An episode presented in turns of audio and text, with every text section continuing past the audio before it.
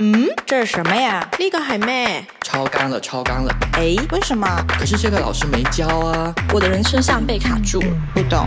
问题未必有答案，但会越来越轻松。这里是北城青年旗下播客，问题来了。问题没什么大不了，质疑他，理解他，直面他。我是蛋蛋，我是塔西提，我是鱼仔，我是皮皮。今天又是一期女孩们的聊天。最近广州呢，平均温度二十五度及以上，真是春暖花开呢。最近大家都在忙活些什么？鱼仔先来吧。我在嗯咖啡店享受美好的夏天时光。我最近的话。平平淡淡吧，生活就是有一些一些感受生活的时刻。我最近交了一个新朋友，他是男朋友，我交暧昧对象，嗯，不算啦，就暂时还不是男朋友，然后暧昧也没有很暧昧。或许会跟我们今天要聊的话题会有一点点相扣，就是他是我见过，虽然虽然我们没有线下见过面，但是我们在网上聊天，我会觉得他，我跟他聊天的感觉跟我就是。其他的一些直男朋友给我的感觉完全不一样，就是他会用很多奇奇怪怪的语气词，什么好都、真都、假都，什么我去走路之类的这样的一些话。所以我刚开始跟他聊天的时候，我会怀疑他是直男吗？还是说他是姐妹？然后我就试探性的问了一下，他说他是直男，我就觉得很难得，然后跟他聊天会很舒服，就不会有一种经常会被冒犯到的感觉。恭喜 P P，，至少有一个新朋友。激素可以。没错没错。那最近编辑部呢，我们约定了要每日晨读，一起读上野千鹤子老师的《女性生存战争》。今天在这里的都是各位领读员啊。但是刚开始我们扬言一周要读完，结果大家的进度呢就跟不同城市的冬天一样参差不齐。大家可以先简单说说读这本书时候的感受嘛。嗯，我觉得其实前半段还挺学术化的，嗯，呃，有一些很多看不懂的词汇呀，或者专业性的名词术语，因为它结合着日本文化呀、经济有关，所以其实一开始你要去读是很难读进去的，嗯，但是你要抱着一股我要录播课的这个心 然后其实，在四五六章。之后，你就会发现它很多东西其实也是可以用在目前这个中国的大环境，或者说现在的社会，呃，读着读着还挺有共鸣的，在里面还是发现了很多，一读完这句话就让自己虎躯一震的哈哈哈，对。呃，我会觉得其实他会从一个更大的视野让我去看待女性生存这件事情，因为过往其实我们在聊到女孩的时候，都会从自身的经历出发，比如说我们在亲密关系中，我们怎么看待女性，呃，她的处境；我们在职场中怎么看待她的处境。他给到我一个广阔的视角，是帮我们把女性的生存放置在社会中，我们怎么去看待？当我们从个体的视角。把它放诸到社会现象里的时候，我觉得我们的视野会打开。嗯，其次就是我很欣赏的是上野老师，他不是很那种呃一分为二的，就是非黑即白的去讨论男女性的话题。这其实有时候会造成男女对立嘛。他会从个体去出发，是给男孩女孩们一些建议，甚至是男孩女孩们。都同样觉得受用的东西，我觉得他的那个视野会更广阔。嗯，其实刚刚塔西提说的时候，也是我想说的。刚刚我们在录这期播客之前，还担心说会不会就是挑起一些男女对立嘛？但是我在看这本书的时候。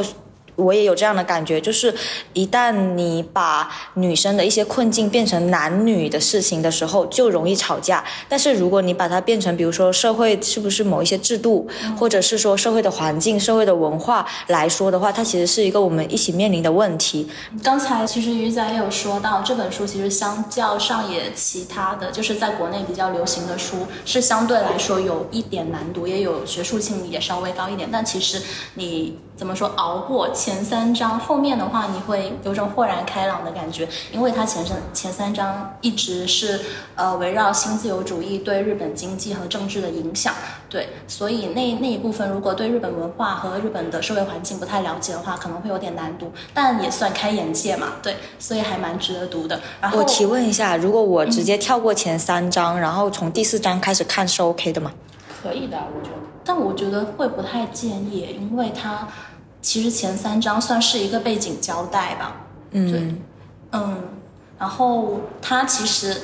我读下来会发现，其实虽然在呃整个东亚的大环境，女性的呃所面临的一些困境大同小异。那其实我自己在看这本书之前，我是对它的书名有一点点意见。女性生存战争这个名字是不是起的有点？过火就是有点火药味，感觉女孩子们成长跟打仗一样，真的太不容易了 吧。然后事实也证明，本书的内容就是很犀利的提出不少女性的困境嘛。但是我在读的时候会有一种哦，原来如此，然后很庆幸我作为一个女生，我知道了原来我是生活在这样一个环境里的那种感觉，就感觉有人能告诉我这些，真是太好了。上野千鹤子就是我最棒的姐的那种，对，没错。所以呃，大家身身边会不会也有这种就给了你一点提醒和力量的姐？其实我在上大学的时候认识，呃，当时是因为我的专业要求我去采访一个女生，然后我就去采访了，呃，这个女性她在我们学校的图书馆的一楼安装了互助的卫生巾，然后她成立了我们学校的第一个女性互助站，哇然后我就觉得这个女生简直是太有魅力了。学生吗？对，她是学生，师姐还是？是我的师姐，就跟你一届的 姐。然后，然后这个女生，我问她说：“你要成立这个互助站的初衷是什么？”然后她就跟我讲说：“是因为有一次她去面试学校的一个呃岗位吧，是一个图书馆的什么管理员这样的岗位，然后这个岗位上面写的仅招男生啊，然后还有这种对，学校里也会这样哈。对他问了为什么是仅招男生，因为这个岗位他要求搬书，然后干一些所谓的男性才能干的体力活，就感到非常的愤慨，非常的气愤。然后他就跟那个学校的管理员老师说：“我要求我要参加。”噼里啪啦说了一大堆词，然后他们不同意，结果他就非常生气，然后他就去做了这些事情。我反正是我可能是没有办法做到的，所以我会很崇拜这样。能够去做的女性，所以他争取过后其实没有应聘上。没有，哦，我觉得如果应聘上了，这会是一个很厉害的改变。但是我一般如果我去应聘某个岗位，上面写的仅招男性，我连简历都不会发呀，更不会跟他理论。我就觉得哦，不要是吧？那我下一个，但我不会有这种意识，说我要去跟他 battle。对，很勇敢。嗯。我最近的姐是塔西提，以往她的一谈恋爱，她就是那种有很多亲密关系的分享啊，或者是被亲密关系折磨啊。她一吵架，我跟阿月每次都能看出来。对，然后前几天她跟我说，她现在不太喜欢跟别人分享太多亲密关系的东西了，她觉得她得自己消化。然后最近她又跟我说，她呃有很多 to do list，然后她发现她根本想不起来男朋友这件事情。我总是从她跟我的分享里面。得到了很多的启发，然后我就觉得她越来越像姐了。就是这个姐不是年龄上的年龄大，就是她越来越成熟，她知道自己有什么缺点也好，或者是说在亲密关系中有什么弱势也好，然后她总是会想办法去解决它。我觉得这个很厉害。嗯嗯，哇，被夸了。但其实我前几天还因为亲密关系的事情去找蛋蛋哭了一晚。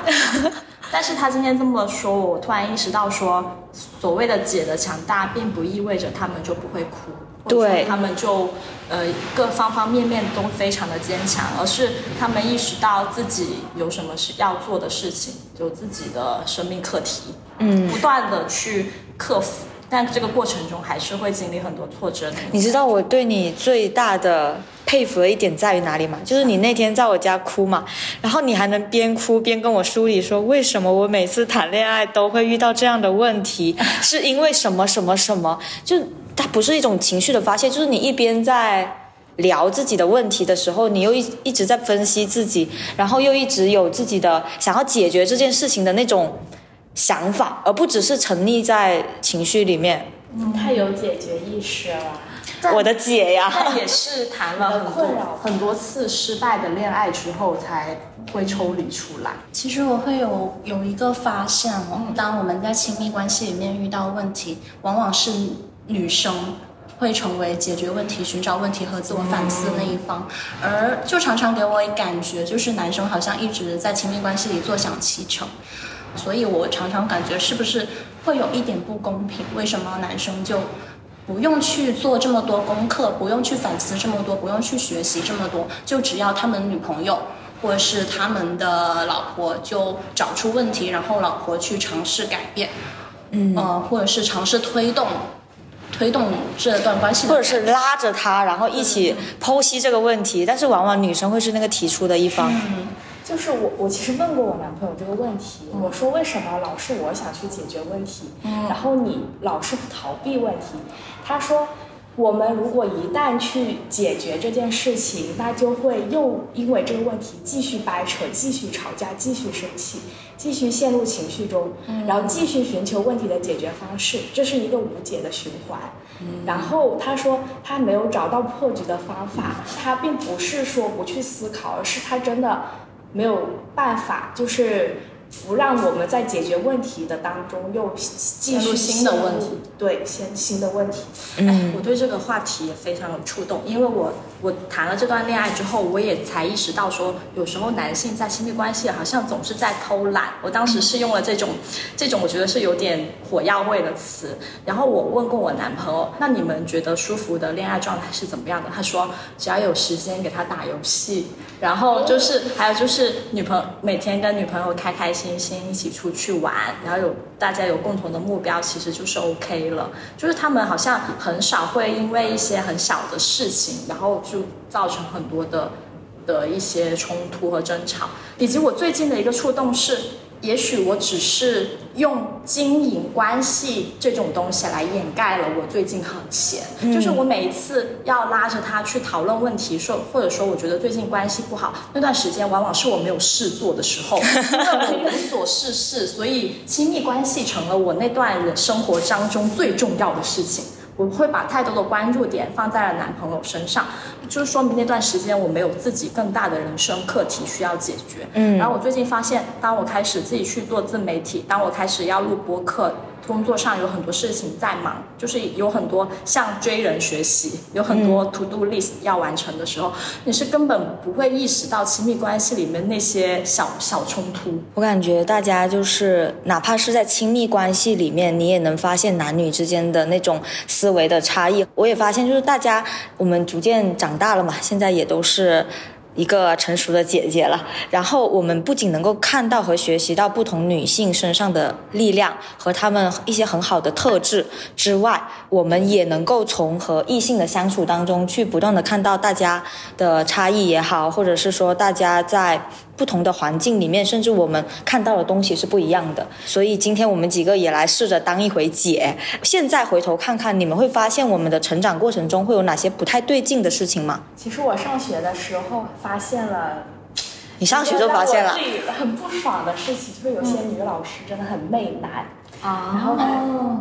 怎么说？真的很真的很双标，嗯，就是展开说说。嗯，比如说班级里有一对情侣，然后这个女老师她就会去说是女生先有了恋爱的意识，然后再去勾引的男生。啊，她自己下的定义吗？呃，她会有意无意的去传达出这样的一个信号。她可能有一个预设，对，说你女生每天就是穿的这么好看，或者说涂了一个口红，你这是要去勾搭男生，男生也会窄裤脚啊，窄的更紧。他看不到的，他看不到的。还有就是，比如说像跑操这类的活动嘛，就体育运动，我们女生总会因为生理要会来生理期啊、姨妈期，就没有办法去进行剧烈的运动，只能窝在教室里。嗯，然后女老师就会说说，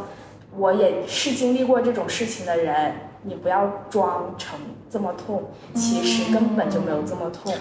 但这个东西也是有个体差异的呀。仅限于我的老师。那你可能遇到了一个有点刻薄的女老师，我觉得。其实我也有遇到，但嗯我遇到的老师不是说媚男或者是对女生刻薄，而是我有很多的高初高中时候遇到的老师，他们也会觉得说女生学文科会比较好，女生以后找个稳定的工作比较好。他甚至会用他自己现在的生活举例说，我呃考上了一个不错的大学，然后我出来当老师，然后我现在嫁的也不错，我觉得我很幸福。然后嗯，他会觉得这样这样的人生路径对于女生来说是好的，他并不是带着恶意的。然后比方说女生早呃早恋的时候，他也可能会找到女生说，呃，你一个女孩子你要好好保护好自己，就是意思是你不要因为谈恋爱这件早恋这件事情被男生糟蹋了，不然这个对你以后嫁人呐、什么的会有影响。他其实不是带着恶意去。呃，针对女生还是怎么样，他自己认为这样是对的。但我现在回过头来反思一下，那种荼毒好像是一代传一代的。是“糟蹋”这个词听着就好不舒服。对，所以其实我感觉像这种厌女情节吧，嗯、不仅仅是在男性中会体现，其实女性中也会体现。嗯像这个女老师就是一个非常典型的例子，她会去纵容男性、包庇男性，但是对女学生，嗯，有这种比较强烈的厌女啊、雌竞行为。第二个就是有一点点小的潜规则，就是，呃。我不是上一年一直在准备考研吗？嗯。然后虽然我没有去进行考研的复试，但是我去听了很多我的老师讲说，如果呃像文科考研，因为女生很多，男生很少，如果一个教室里面准备复试的学生一共假如说有八个，有七个女生，一个男生，这个男生成功上岸的可能性是百分之八十以上，因为他是男生，因为它稀缺。可能在这些行业里面，本来男生就是稀缺的，是的，然后在面试里面，男生也是稀缺的，是的，所以这个就会变成一个独家的宝藏吗？哎，但不得不说，要是我们部门来了个男生，我们第一反应是哇哦，就是那但其实一般来说都不会是直男。这个怎么办？这能播吗？我觉得也跟行业有关，像是传媒行业就是。嗯，也是女多男少的一个行业啊。但有时候啊，比如说顶级的那种传媒人，他们往往又是男男生，哎为什么呢对管理层嘛，哎呀，这嗯，就聊到等一下会聊的。大家都知道我是一个听摇滚的女生，然后滚圈女其实在滚圈这个语境里面是一个还蛮特殊的存在，因为你遇到一个听摇滚的。男生，你会你跟他说我也喜欢听摇滚，然后他说，哎，你女孩子家家的还听摇滚呢、就会，就有一种觉得你一个女孩子不应该听这种这种那么粗犷的东西，这么疯狂的东西。滚圈有一句传播的很广的口号吧，叫做“保护姑娘，贯彻落实”。它的来源是，呃，有一个乐队叫痛痒，他们每次演出的时候，台下就可能会发生呃乱撞然后乱摸的一些事件。怎么这样？就是呃，对，那不是性骚扰吗？摇滚现场嘛，对，然后可能其中会有一些呃不怀好意的人，可能就是趁乱，然后会乱摸这样子。所以每次痛痒演出的时候，他们会把“保护姑娘，贯彻落实”这句话打在屏幕上。我觉得这个出发点其实其实是好的。然后以前音乐节它可以带那种旗子摇来摇去嘛，就可以看到很多男乐迷会高举着这样的旗子，但我其实很不喜欢这样的行为。嗯，因为我觉得大部分滚圈男会给我一种拿保护姑娘只是当成时尚单品的感觉，他们只是跟着喊，然后就跟现在女性主义也是一个时尚单品。对让自己看起来很平权、很摇滚，但他们真的有贯彻落实吗？有一个乐队主唱被爆出性骚扰，然后他自己本人也并没有直直接去否认这件事情。当时这件事爆出来的时候，就很多男乐迷跳出来说，个人行为不要上升到音乐，反正我还是会继续听他们的歌，继续看他们的演出的。但是我更气愤的是，当时我们本地有一个 live house，它有一个两周年的庆祝演出，呃，最后有有我不记得是有一位还是两位嘉宾是以盲盒形式呈现的，就是你买票的时候你不知道会邀请谁，就是算一个神秘嘉宾。但演出前两天公布，那个神秘嘉宾就是这个涉嫌性骚扰的这这个乐手。然后直接退票。对很多人就要求退票，但是当时那个 Live House 的主理人出来回应说，除了法律，我们普通人没有权利去评判他人的行为，而且我们也并不知道这位主唱是不是真的有性骚扰。演出那天就有很多女孩在场外就自发的抗议，就在场外轮流共读房思琪的《初恋乐园》然后还印刷了很多对印刷了很多抵制性骚扰的一些物料去派发给大家。反而反观男乐迷呢，还是在台下照样嗨，所以我就会觉得保护姑娘、贯彻落实这一个口号，对很多男乐迷来说就只是跟风，他们以为自己不去对女孩动手动脚，或者是我自己不去做出猥亵的事情，就是保护了，但其实不是的。他们本质上并没有真的跟女孩站在同一边，所以我觉得说那句口号在这个语境里，姑娘对他们来说就像一个被凝视、被弱化的物品，而不是一个个具体的人吧。嗯我觉得好神奇，就是感觉不管是男生女生，好像大家就这种意识，意识是一方面，但你实际的行动反映出来的又是另外一回事。就是你不细细的想一下，你会觉得好像也没有什么太大的问题，但是想细细想就会觉得怎么回事？就是我觉得听摇滚的人一般都比较就性格啊什么的，还有那种很有态度的感觉，但是在这个圈子里。还是混杂。对，还是会有这样子的不一样的人存在但。其实我个人觉得哦，搞女权才是最摇滚。没错，这个很好。世界里面搞女权才是最摇滚的。嗯，那我也分享一个好了，就是我这个可能是也是很细，就是我觉得男女生连听到的八卦内容都是不一样的。上个国庆回家的时候，我听到的八卦，我作为一个女生听到八卦是村里谁谁谁当年就是太挑了，结果整个巷子里他嫁的就是最最糟糕的，或者是谁家的女儿现在还没嫁，一直在相亲，都已经相到第十几个了，类似这样的八卦，我作为一个女生听到的。然后，呃，我那我回家那几天就搞得我一愣一愣的。就你别说啊，我一个前三天还在广州开选题会聊女性主义、女性独立的人，然后我回家三天。天天听这些，我差点就婚恋焦虑了，差点就觉得我是不是也得把自己嫁出去才行。但是我回来之后，我就跟我男朋友共享这些八卦嘛，我发现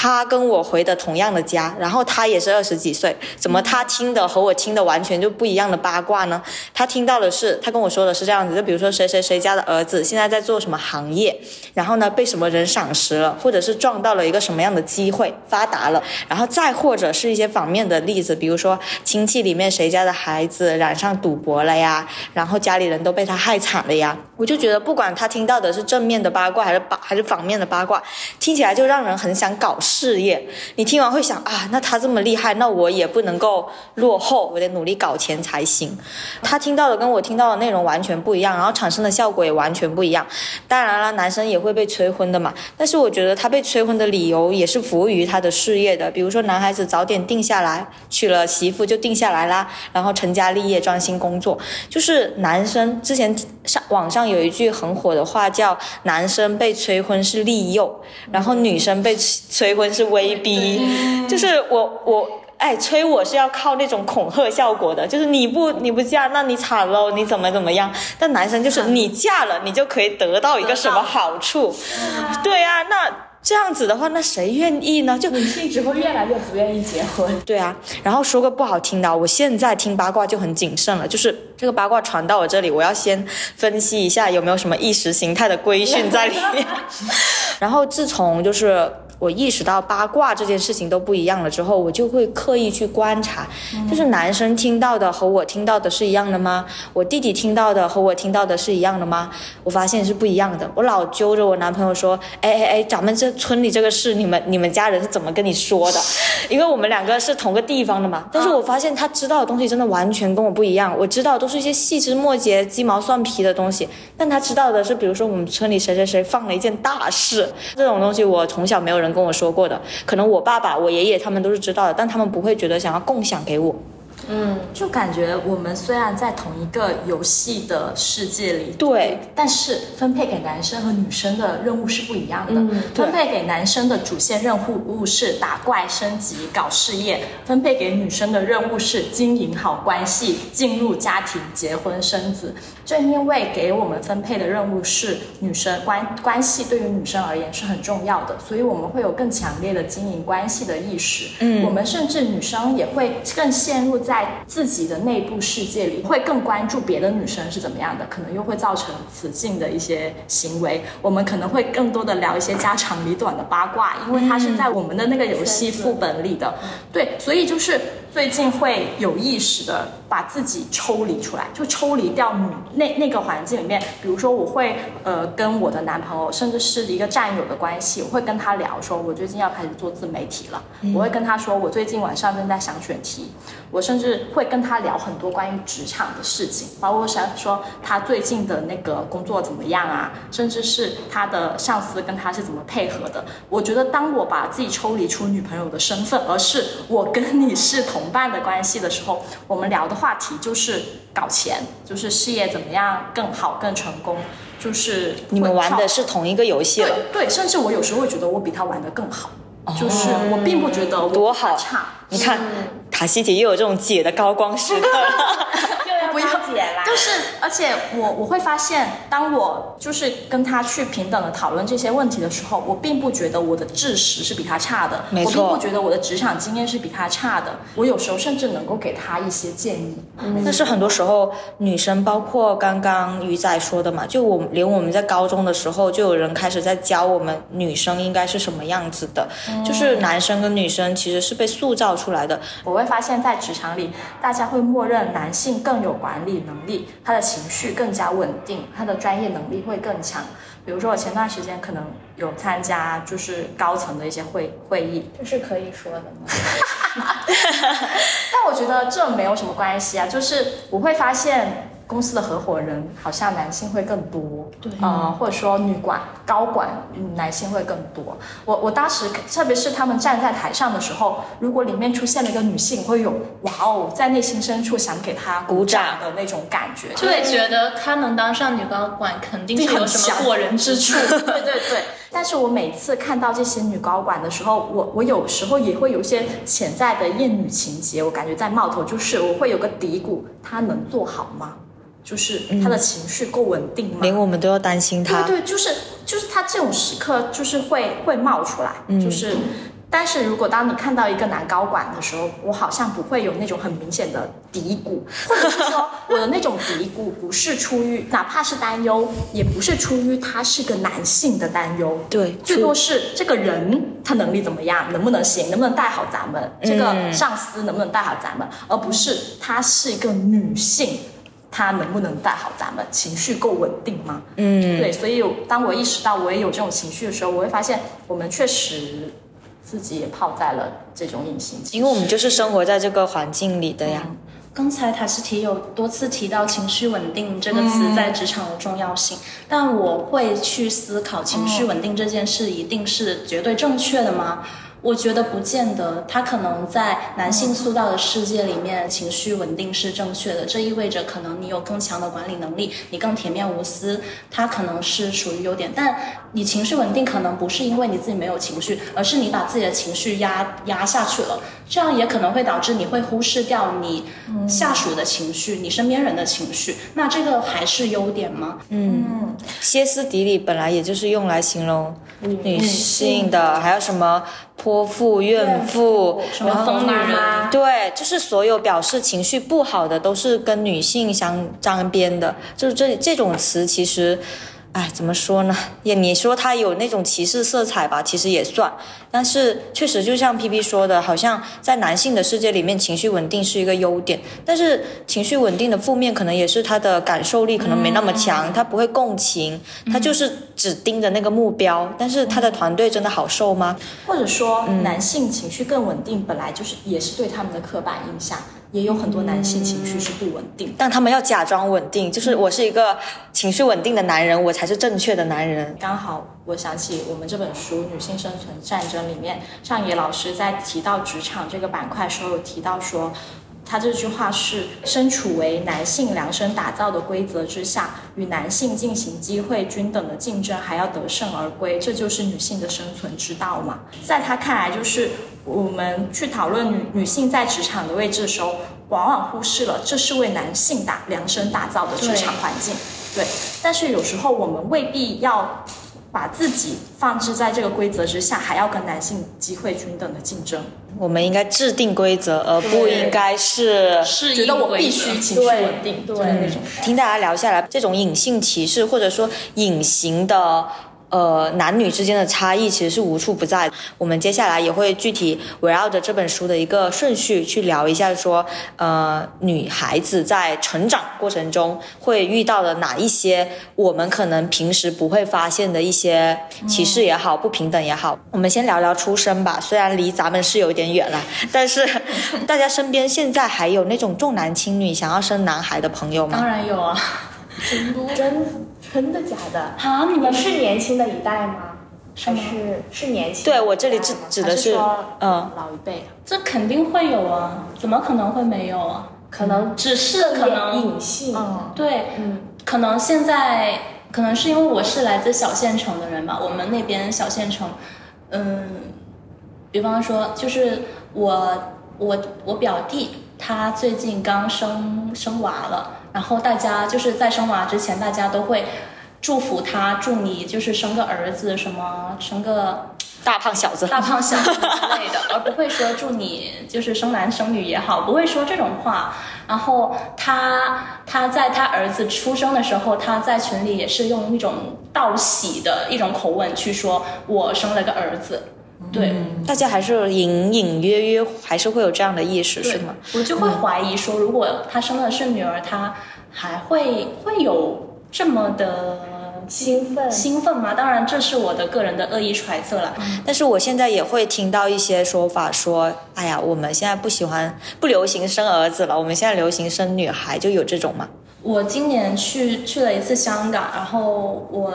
我有跟一个店铺的老板聊天，然后那个老板有说，香港人其实现在普遍更喜欢生女儿。然后我问他为什么，他说因为女儿比较懂事，然后也比较省心。嗯，然后但是生儿子的话，他可能儿子就会比较难搞啊，比较任性啊。然后儿子长大了，他要结婚什么的，要买房，对你可能还要给他买房，然后众所众所周知，香港的房价是有，是不是？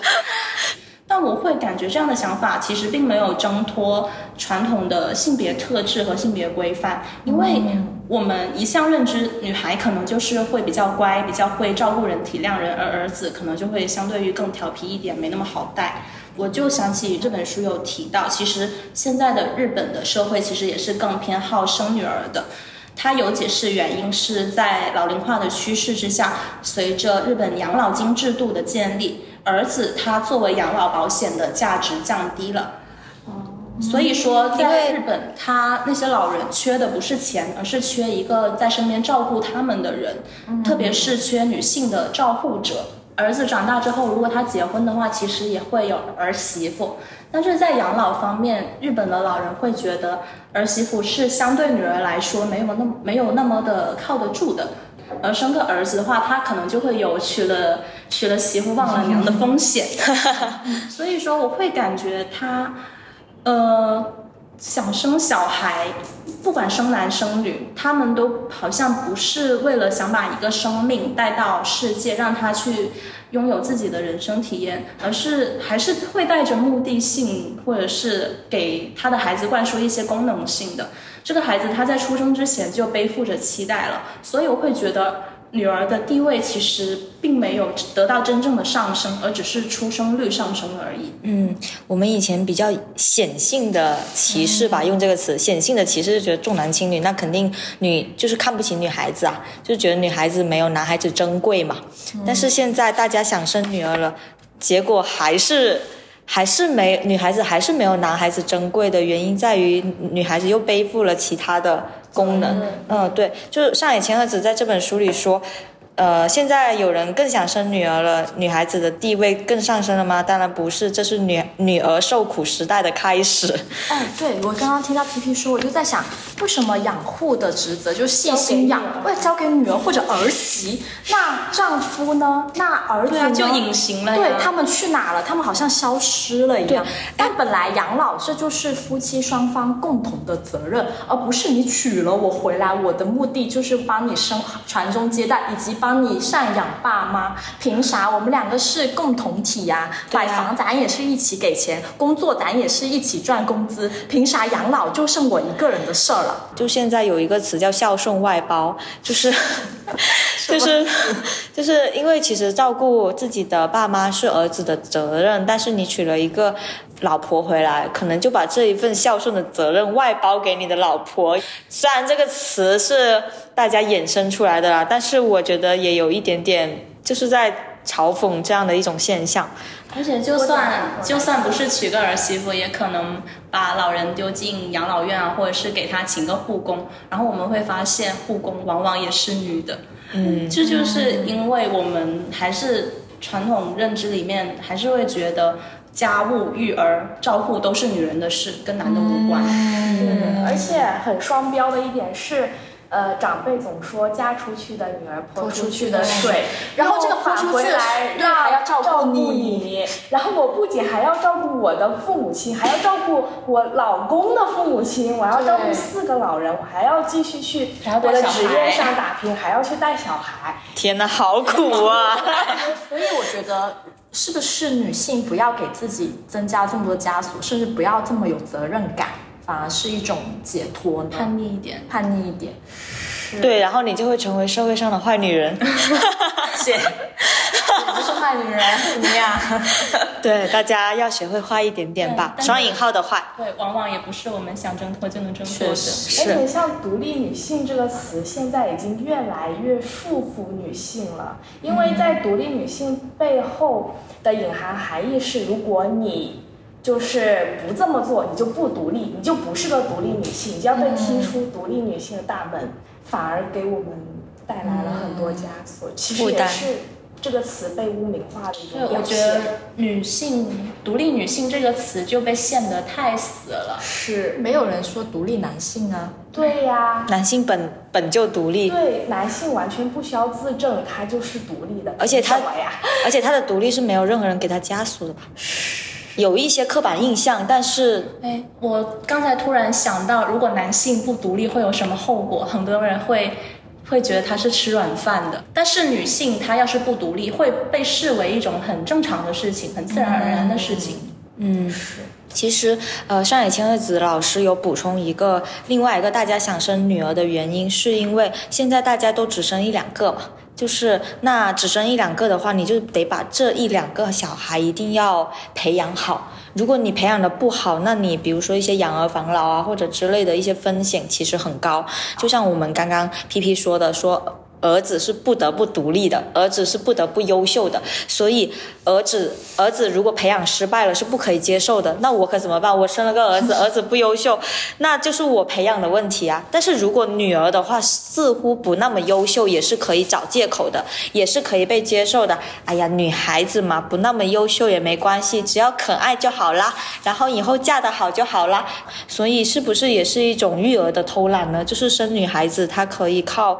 婚姻实现一些跃迁，我的培养就显得没有那么的重要。你刚刚这一段让我想起，我当时看到最后的时候，有句话让我很触动，是也是上野老师说的。他说，精英女性的阿克琉斯之种是认为丈夫的职业比自己重要，不允许丈夫不是精英，同时也不允许孩子不是精英。也是一种恐弱的心态，嗯。嗯我觉得其实这就是不接纳自己的一个表现，会认为说不符合社会世俗成功的样本就是不好的，嗯。但是我觉得一个真正的成呃，就是接纳自己的成熟女性是，任何事情都是我的一种体验和选择。就是哪怕我的丈夫不优秀，他只是不符合世俗的成功样本而已，并不是因为他这个人就是不行的。如果你作为伴侣连他的那一面都没有办法接受的话，这也不是真正的爱吧。嗯，越说越像傅首尔和老刘那个。就 就是你看不见他不同于世俗成功样本的那个闪光点。但如果这个都看不见，那凭什么称之为爱呢？爱就是我接纳你任何的一面，就是你可以在我面前软弱，你可以撒娇，你可以没有赚特别多的钱。但是你可能是善良的，你可能是有自己的爱好，有自己的闪光点，我觉得这个也很重要吧。嗯，但我但可能我们感受爱的方式也是被社会塑造的，嗯，也可能是以及我们的理想对象也是被社会塑造的。就是我需要，哎，霸道总裁这个就比较俗不说了，但是我的丈夫可能是事业很厉害的、帅的、高的、有钱的，但是这这是不是也是一种？女性自己的思维的枷锁吧，就是她得找到这样的，也能侧面证明她的优秀。我突然就想到，很多精英女性吧，或者独立女性，总是会被采访问到的一个问题是：你是怎么兼顾家庭和婚姻的？但是。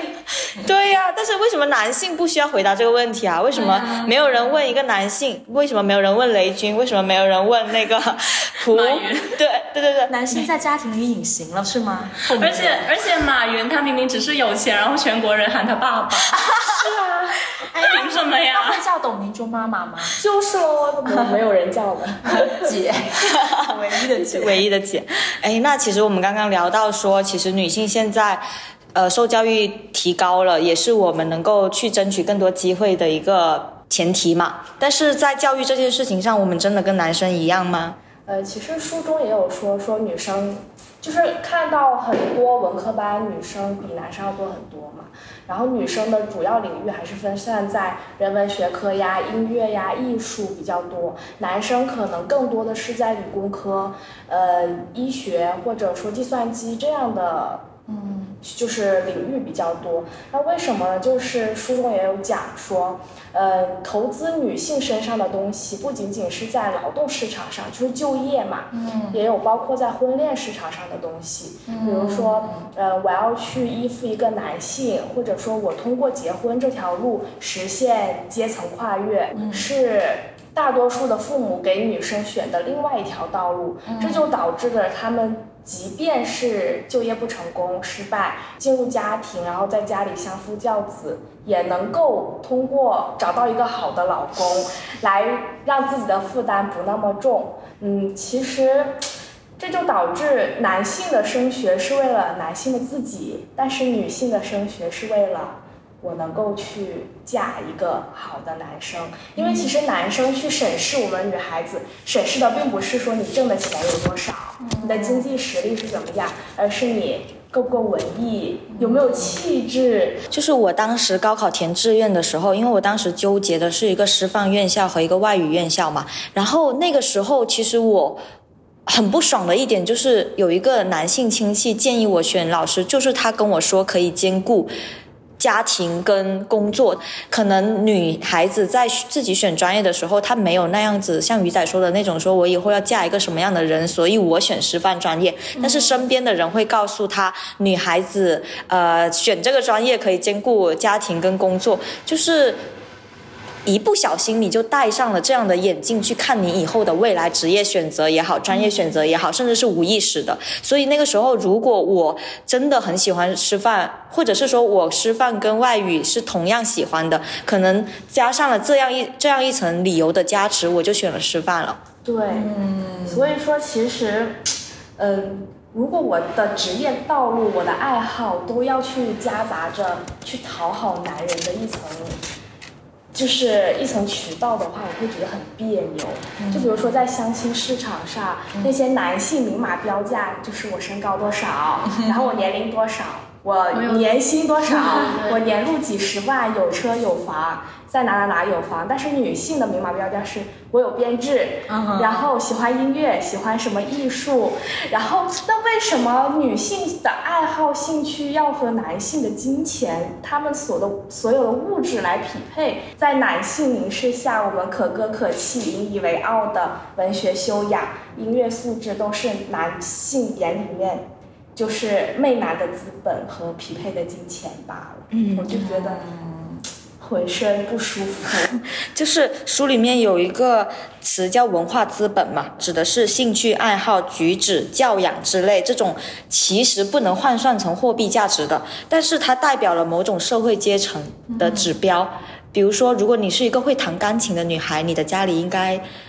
经济条件还不错。错，对，然后你的父母对你是重视的，是培养的，然后你可能比如说你会好几门外语，那是不是你的家庭是有一点点国际视野的？简言之，就是呃，文化资本虽然不能换算成直接的金钱，但它其实是一种非经济的地位的象征。嗯，然后要么呢，男性选择文化资本的女生是觉得我反正也不缺钱，我有钱，但我需要一个和我匹配形象的老婆，我的另一半，给我一种加成。对所以我我就会觉得说，女性不要总是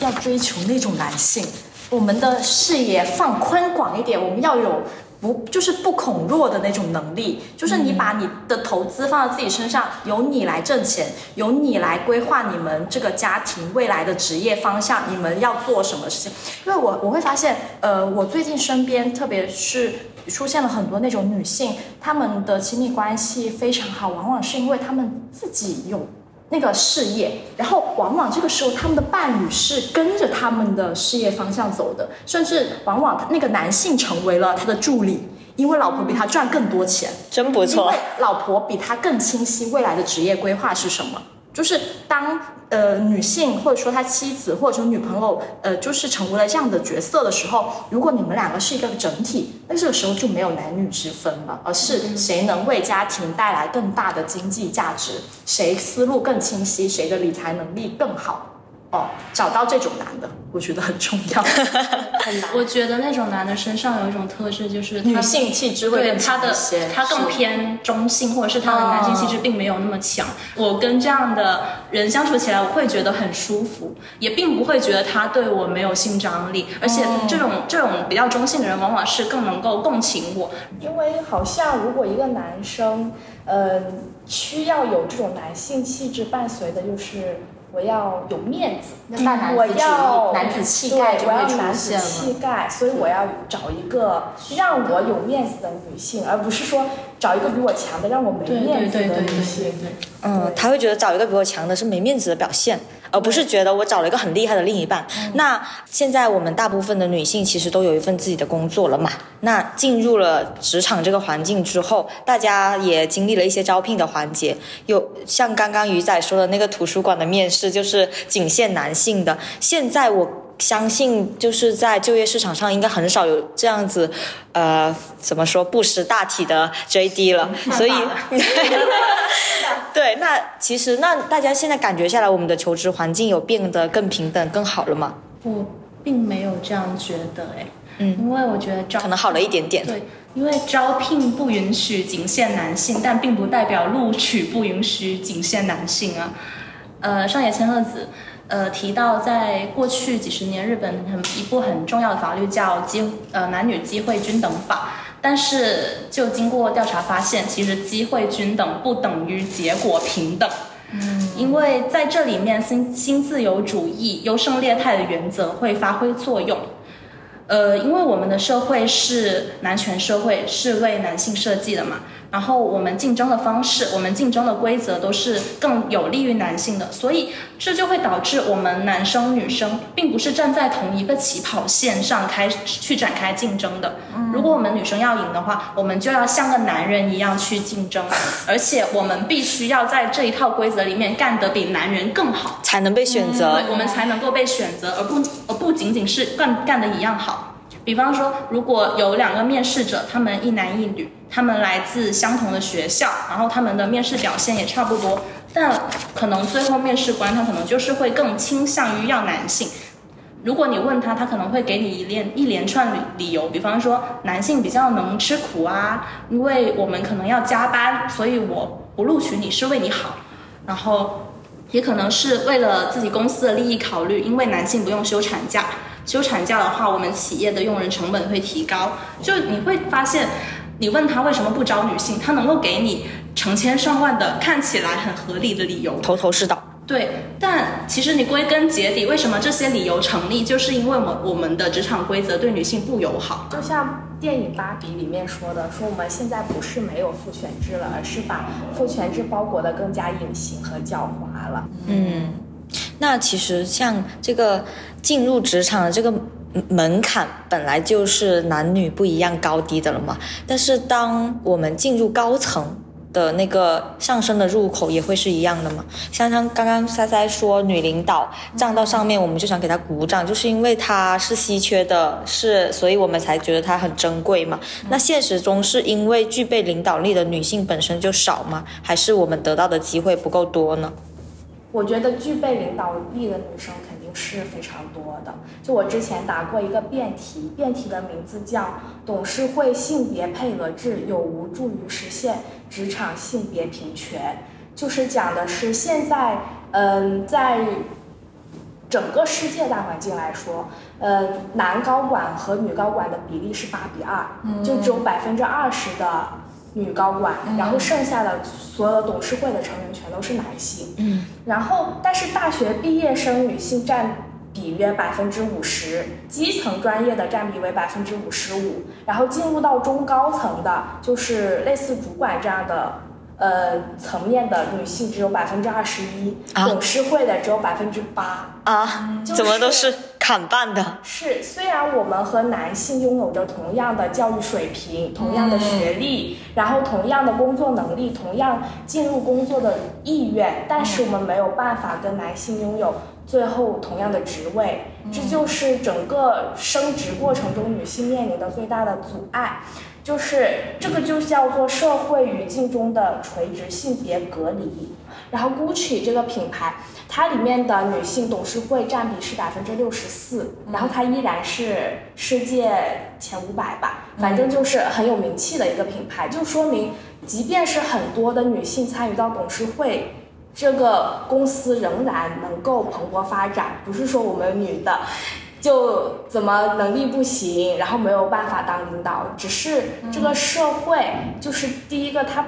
企业根本就没有完善的培养女性制度。其实，在录制这个播客之前，我专门找我们 HR 聊了一下，就是我直接就问他说，为什么，嗯嗯，就是女性高管会往往会比男性高管要少？然后他听了这个，然后说，嗯，你这个问题问得很好。他说，他说是因为其实。呃，特别是到了高层之后，因为女性真的是有家庭这个东西在牵扯着她，呃，大家就会觉得说，男性他不需要花费这么多的精力和时间在家庭里面，但女性可能要带孩子，可能要呃家庭赡养各种各样的事情，以及大家普遍会认为说，特别是越到高层，更多的是一种资源调调度的能力了。嗯，就是你很需要你的那个管理者，他懂得调动资源，很需要你去应酬。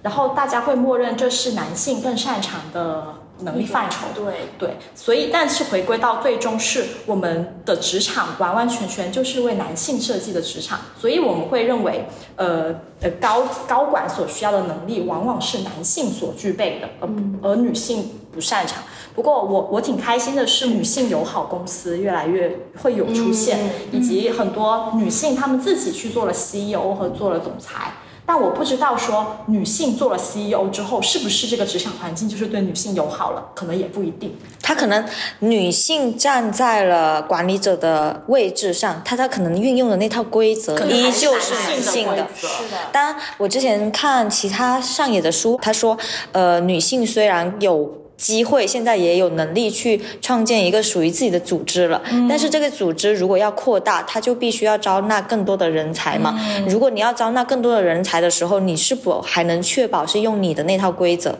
因为一旦一个组织扩大了，你就需要有更完善的系统、更完备的人才，但这些人才大部分可能又是男性。那男性多了的话，可能还是得用男性的那套规则，才能让这个系统运作起来。而女性的规则又没有被建立起来，我们还在探索阶段，很容易就会又滑到了那个很熟悉、很好用的那个系统里。嗯。其实我之前还会听到一种声音，就是批判那些已经站到了高层，就是高层的一些女性，就批判她们是精神男人，她自己就是表现的像个男人一样，她才可以就站得那么高。但我觉得这样的说法还蛮不公平的。他们能够站到那个位置上，比起男性，他们肯定是割舍掉了很多。比方说，他们可能放弃了当妈妈的权利。然后放弃了陪伴孩子的时间，然后也割让掉了自己身上的女性特质，甚至要忍受他同事可能身边的同事都是都是一些非常爹味的男人。我怎么想到了最近的新闻女王里面那个佘诗曼那个角色，也是。当她终于卯足全劲当了副总监，然后去参加那个上层会议的时候，她走到那个会议室，那个会议室空空如也，没有人通知她，她说，原来这个会议是在户外开的，然后一群男人在那里打高尔夫。天哪，好窒息啊！然后他就站在旁边看他们打高尔夫。就是就是男性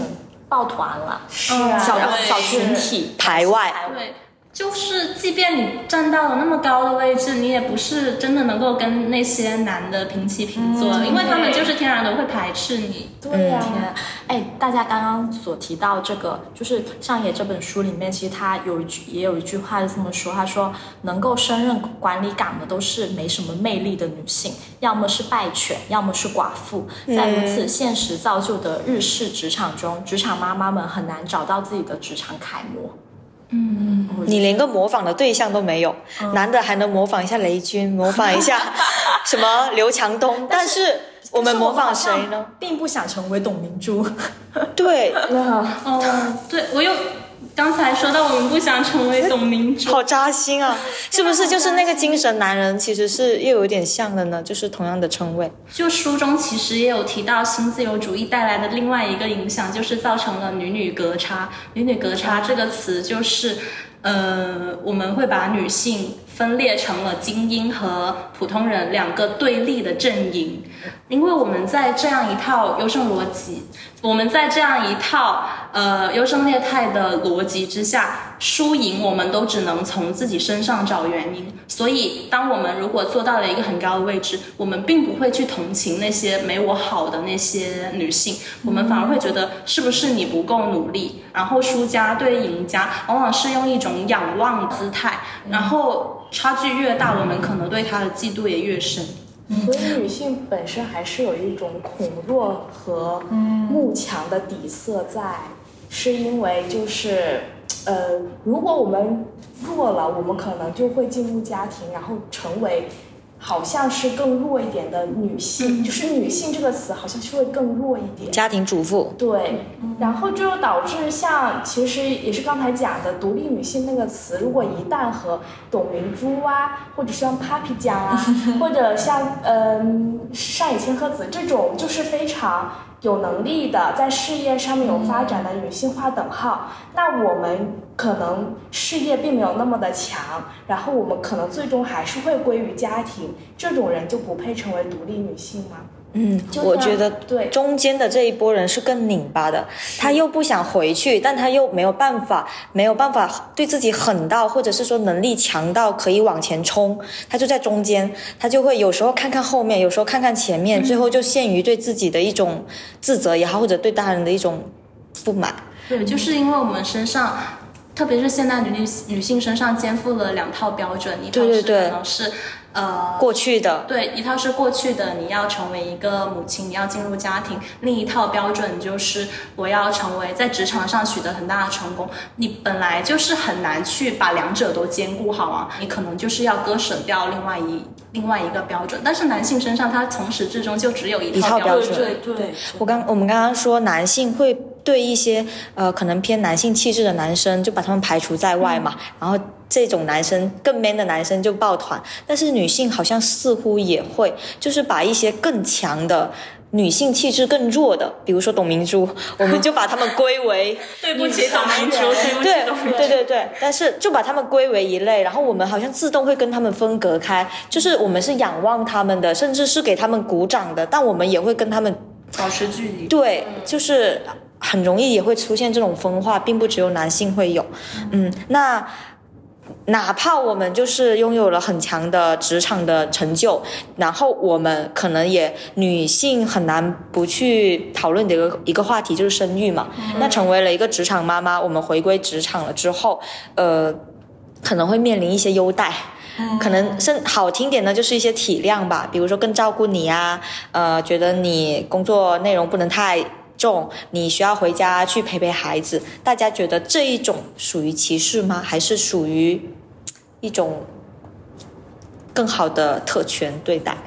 不属于歧视吧？我觉得对职场妈妈的体谅，从出发点来说本就是好的。就像呃皮皮说的那个保护女性。贯彻落实，它这句口号本身的出发点是好的，而只是它要看它怎么落实。对，只是它可能在中途落实的被污名化了，或者说我体谅这个职场妈妈，外界会对她有一种声音说，啊你。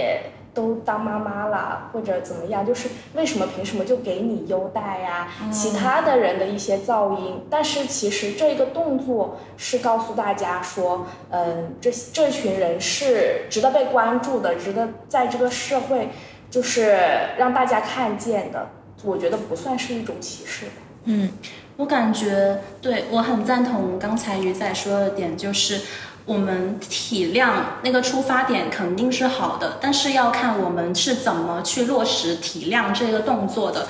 但如果你是你的体谅是觉得默认了她怀孕之后复职了，她可能就没有能力也没有精力承担原来的工作了，你只是拿体谅来当做把她排排斥在一个职场核心位置的一个借口，那我觉得这确实是歧视。因为，嗯，上也有提到，日本的职场中其实有妈妈轨道这样的一个陷阱，就是意思就是在。公司内部会为妈妈设置出一些专门的职位类别，而这类职务通常是会比较轻松的，能够让妈妈兼顾好带小孩。但其实它的目的是要把妈妈，就是要把女性排除出核心的职位和核心的业务，把她们当做可有可无的二流劳动力而已。然后，呃，书里面也有一项调查显示，休过育儿假的女性，她们的在人事评价里面，往往他们的评价会低于前一年，然后再加上他们休假之后又被排除出那些核心业务了，别说他们要在职场上可能晋升到一个更高的位置，他们可能就连重回他生孩子之前的那个位置都很难。我觉得这个歧视的点。这个核心歧视的核心点在于，他把育儿的任务和育儿的困难都默认是母亲应该去承担的，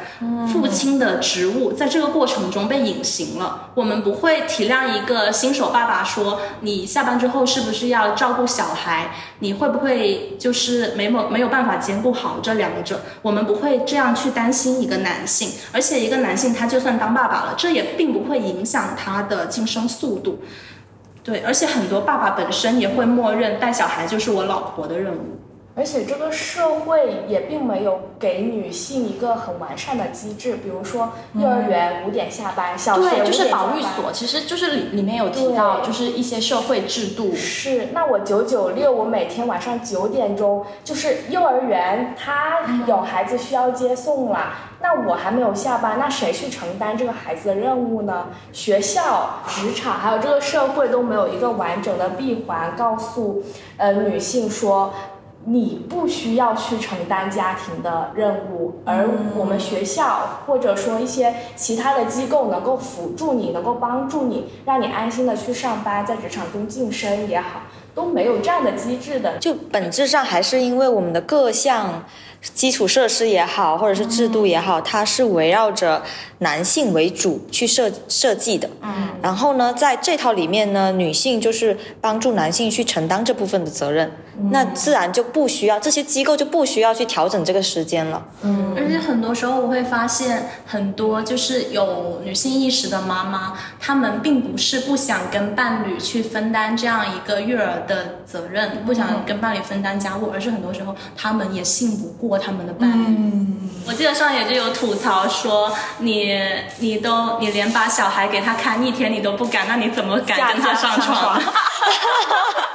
所以其实，在书里，上野老师也提到说，就是他有个美好的愿景。他说，无论是妈咪轨道还是爹地轨道，如果育儿期结束，能够回到原来岗位就好了。如果有一种能够与每个人的意愿和能力相适应，在人生的每个阶段都达成生活与工作的平衡，从而充分发挥人的能力的工作方式就好了。如果离职或者休假不被认为是职业生涯中断，而比作是另一种生涯的积累就好了。那是因为不管男性还是女性，那段时间经历的家务、育儿、照料等一切，作为生活者的人的体验，无疑是可以让人生变得更加丰富的。我当时听到这句话的时候，我我我有有一种深深的那种触动，就是当下的这种体系会让我们，会让我们觉得育儿或者说婚姻是。就是它变成了束缚女性的人生，但其实它也是也是一种作为人的体验，只是说这种体系让我们这种人的体验被削弱了，变成我们的一种很强烈的负担。嗯，我们前几期播客不是在聊那个工作嘛，然后就是说大家成为了一个。就是围绕着工作、围绕着消费转的人，比如说你的工作是最重要的，那其他的事情全部都是你的支线任务。然后这些支线任务呢，以前就是说，哎，那就扔给女性去做吧。然后现在女性醒过来了，觉得说，那这个东西，呃，既然不重要，那为什么嗯要我来做？大家都要做，就好像变得家务跟育儿这些东西像个包袱一样，像个。重担一样，然后两方人在踢来踢去。但是我觉得上野千鹤子老师真的好暖呀！她虽然是一个女性主义者，但是她从来都是站在男女之间、男女更好的生活和以后更好的未来去想问题的。她说这些也是很好的经历啊，是会让我们变得人生更丰富的。是啊，我要哭了，看 到要哭了，就是。哎，不能手牵着手一起往幸福的生活跑去吗？对呀，其实这些应该给男性说，而不是说我们女性在这里讨论来讨论去，所以男性什么都不知道。是我会觉得比较无力的，就是现在去看这一类书的人，都是受众大部分都是女性，我们。就很像我们一开始讨论的，女性在亲密关系里面更擅长解决问题、反思问题。其实放到整个大的社会舆论环境、社会环境也是。呃，上野千鹤子也说，女性主义就是为弱者有一个更好的生存环境的一个主义，而不是就是敌对的那一种。我我刚刚就是听大家说，我我很希望是未来的社会男，就是我们的无论是择偶圈子里面那些没有女性气质的男性。踢出去，就是同时也要我们就是所有人达成一个共识，并不是只有那些超级能赚钱的，或者说更更符合社会成功样本的男性才是好的女性，而那些更能与女性共情的，可以一起分担家务的，我们可以成为呃战友的男性，这这些男性也值得被看到的。我觉得这种男性其实也是。父权下的受害者，就是他们明明可能可以成为一个优点，但是在这样一套评价体系下，它就是一个缺点。对，有女性气质的男性成为了就不不不被看重的、不被重视的，嗯，我被嘲笑的。我其实就很希望以后。其实能够没有掉男男性气质和女性气质这样的一些区分，那些都是人类的优点。对，嗯。好，那我们其实从出生、求学，呃，进入职场，再到进入职场之后的晋升，我们其实是围绕着这本书聊了很多小小的陷阱也好，大大的陷阱也好嘛。那现在回到我们自己，就是大家在成长的过程中，会发现哪些阻碍女孩们向前冲的陷阱吗？不知道大家有没有看过《我的天才女友》这部剧？当我看完这部剧，很心潮澎湃的去刷豆瓣小组的时候，我看到有位叫。为虎咬伤的姐妹应该是姐妹吧？她提到了一个陷阱，就是叫尼诺式陷阱。尼诺是里面的男主角。对，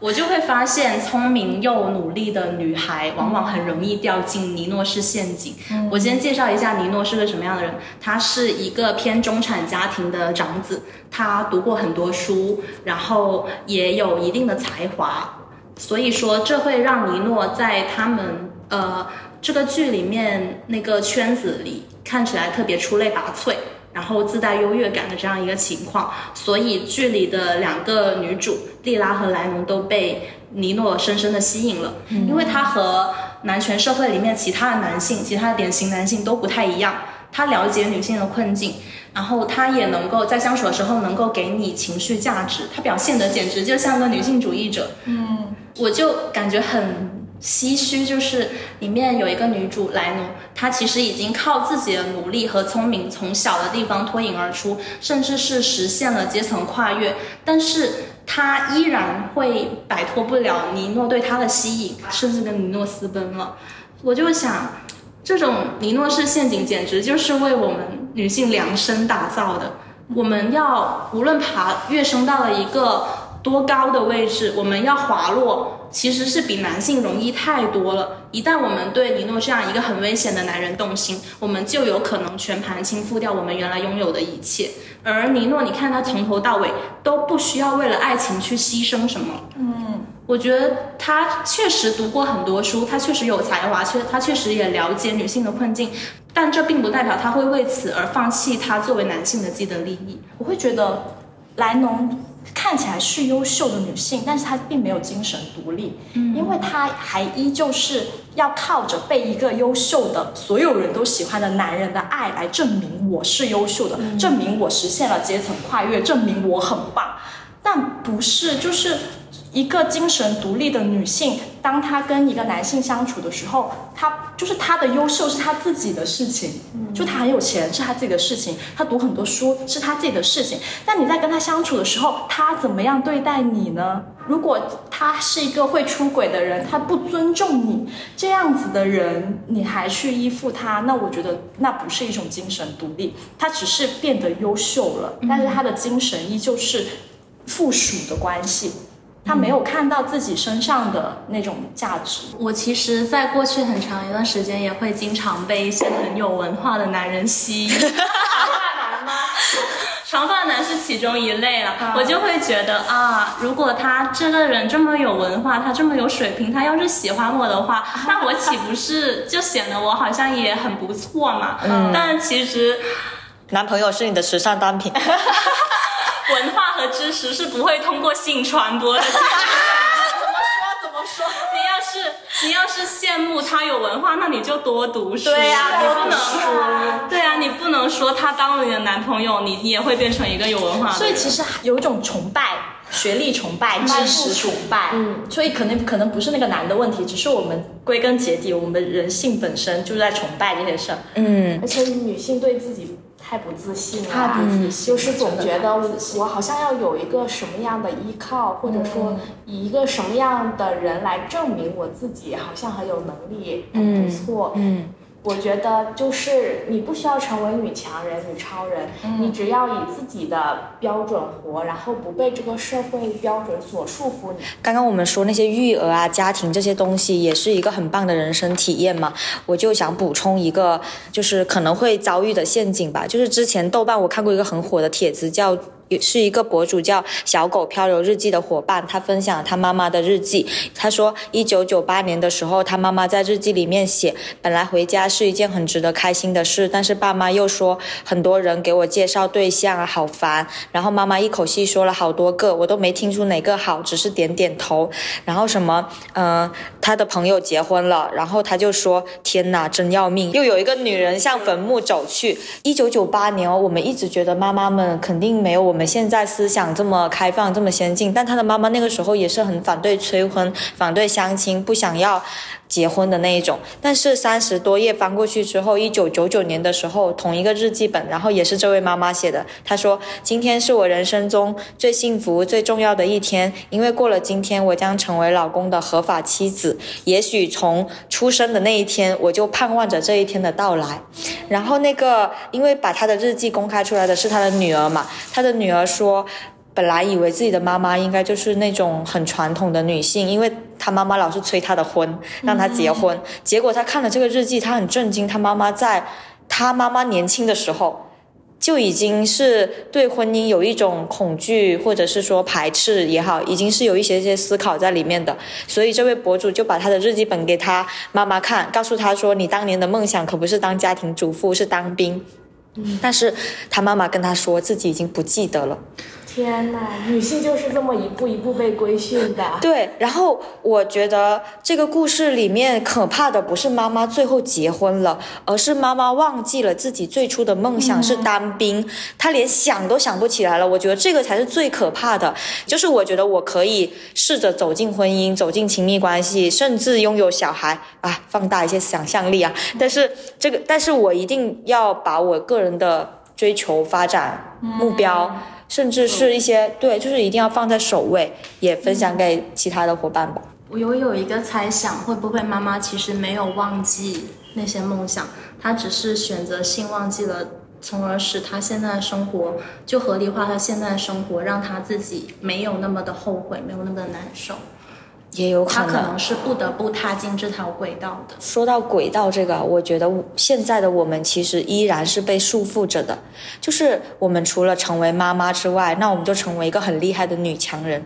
我们只是比妈妈多了一个选择而已，但是不，并不是条条大路通罗马的。那如果我们成为不了女强人，我们还是只能滑入妈妈那条路啊？那是不是选择其实并没有那么多呢？我觉得我们可能要努力的一个方向是，就挑出 A、B 选项，我们是不是还有其他的可能性？对，嗯。而且其实这些选项之间，其实是不是也没有必要分高低？为什么妈妈轨道就一定是滑入？为什么妈妈轨道不能也是一种很正确，或者是跟你当职场女性同样平等的一个选择？但是我觉得现在的社会确实，很多时候我们不是主动去选择，我们是没得选择。如果主动进入妈妈轨道，其实它就是你的人生体验嘛。但是被动进入妈妈轨道，就意味着你把自我的那些价值。被社会现实磨掉了，抛到脑后了。是的，那最后就是那没有 A 也没有 B，就逃离掉这些标准的答案之后，我们如何做一个把生活过得更好的单女呢？单女是前阵子在小红书比较火的一个概念啊。他说这个就是单女的特征是独特的价值观、独立的经济能力、独行的生活方式、性生活规律，不彻底奉行独身主义，不排斥婚姻，但又。不以婚姻作为目标，我听到这个解释的时候，我觉得好自由。其实我觉得，呃，就是如果选择这条赛道赛道。其实还是需要一些个经济独立支撑的，因为像呃易卜生的那个娜拉，嗯，呃走后怎么办？娜拉走后怎么办嘛？然后伍尔夫就提出了一个观点，说如果你想要成为真正的女性主义，想要为女性主义发声，其实你应该拥有自己的一间房间。虽然上野老师没有提到“单女”这个词，但是他确实对于女性的未来提到了一些建议。他说，一个是女性一定要有工作，嗯，组织虽然是人才的桎梏，也是平常人的保护伞。对，所以我觉得它是对更多的是对普通女性的一种发声，而不仅仅是精英女性。第二个呢，他说，呃，对于女性而言，与其一本正经的承担责任，不如在不如在职场上摸鱼。第三个，少爷老师的建议总是这么接地气，他也不会给你画一个很大很大的未来，也不会给你打鸡血。对对对，他就告诉你，在现在这个情况下，咱们女人应该怎么办呢？嗯，摸鱼，或或者是对对对。然后第三个是，其实他是引用了海老，海老就是里面的一个学者吧，应该研究者。他说，呃，你要找到一个能够兼顾家庭和事业，也能做家务的男人。哦，应该就是我们刚刚提到的更有女性气质的，不错不错，男人啊，女 人是不是也可以？真的吗？真的就是不要拘泥拘泥这些嘛。然后他最后总结，其实反正就是收入要多样化吧。他说，不论是组织还是个人，都不应该为了适应某个特定的技术或者领域而过于特化。而是这是因为生活本来就不是这样细分化、专业化的东西。在我看来，后现代作为现代化完成之后的时代，也是一个重新去专业化的时代。比如说，我们现在会更不仅会更多的强调，你不仅仅要打一份死工，然后你可能要有更多的收入渠道的来源。你需要就是无论在什么阶段，你需要不不停的学习，反正就是有好的身体、好的心态，努力赚钱，嗯，大概好好活着，好好活着。嗯，我我只有四个字，不要太乖。可以可以，嗯，那我就祝各位姐妹永远有一个满满当当的 to do list，就是填满了各种你想做的事情，你去了解自己也好啊，了解世界也好，哪怕就只是自由自在的活着也好，这份 to do list 只属于你自己。嗯嗯，好，姐，嗯，各位妹妹们一定要有一份自己的 to do list。这里再写了再写了。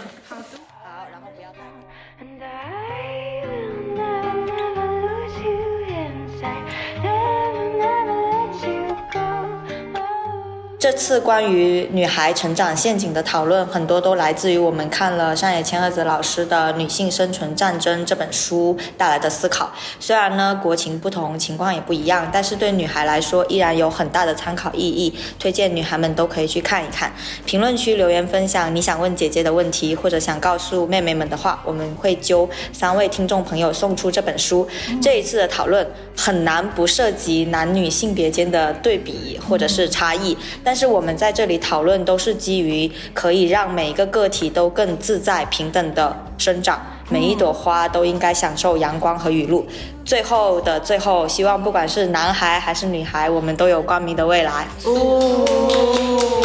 好，那就结束啦。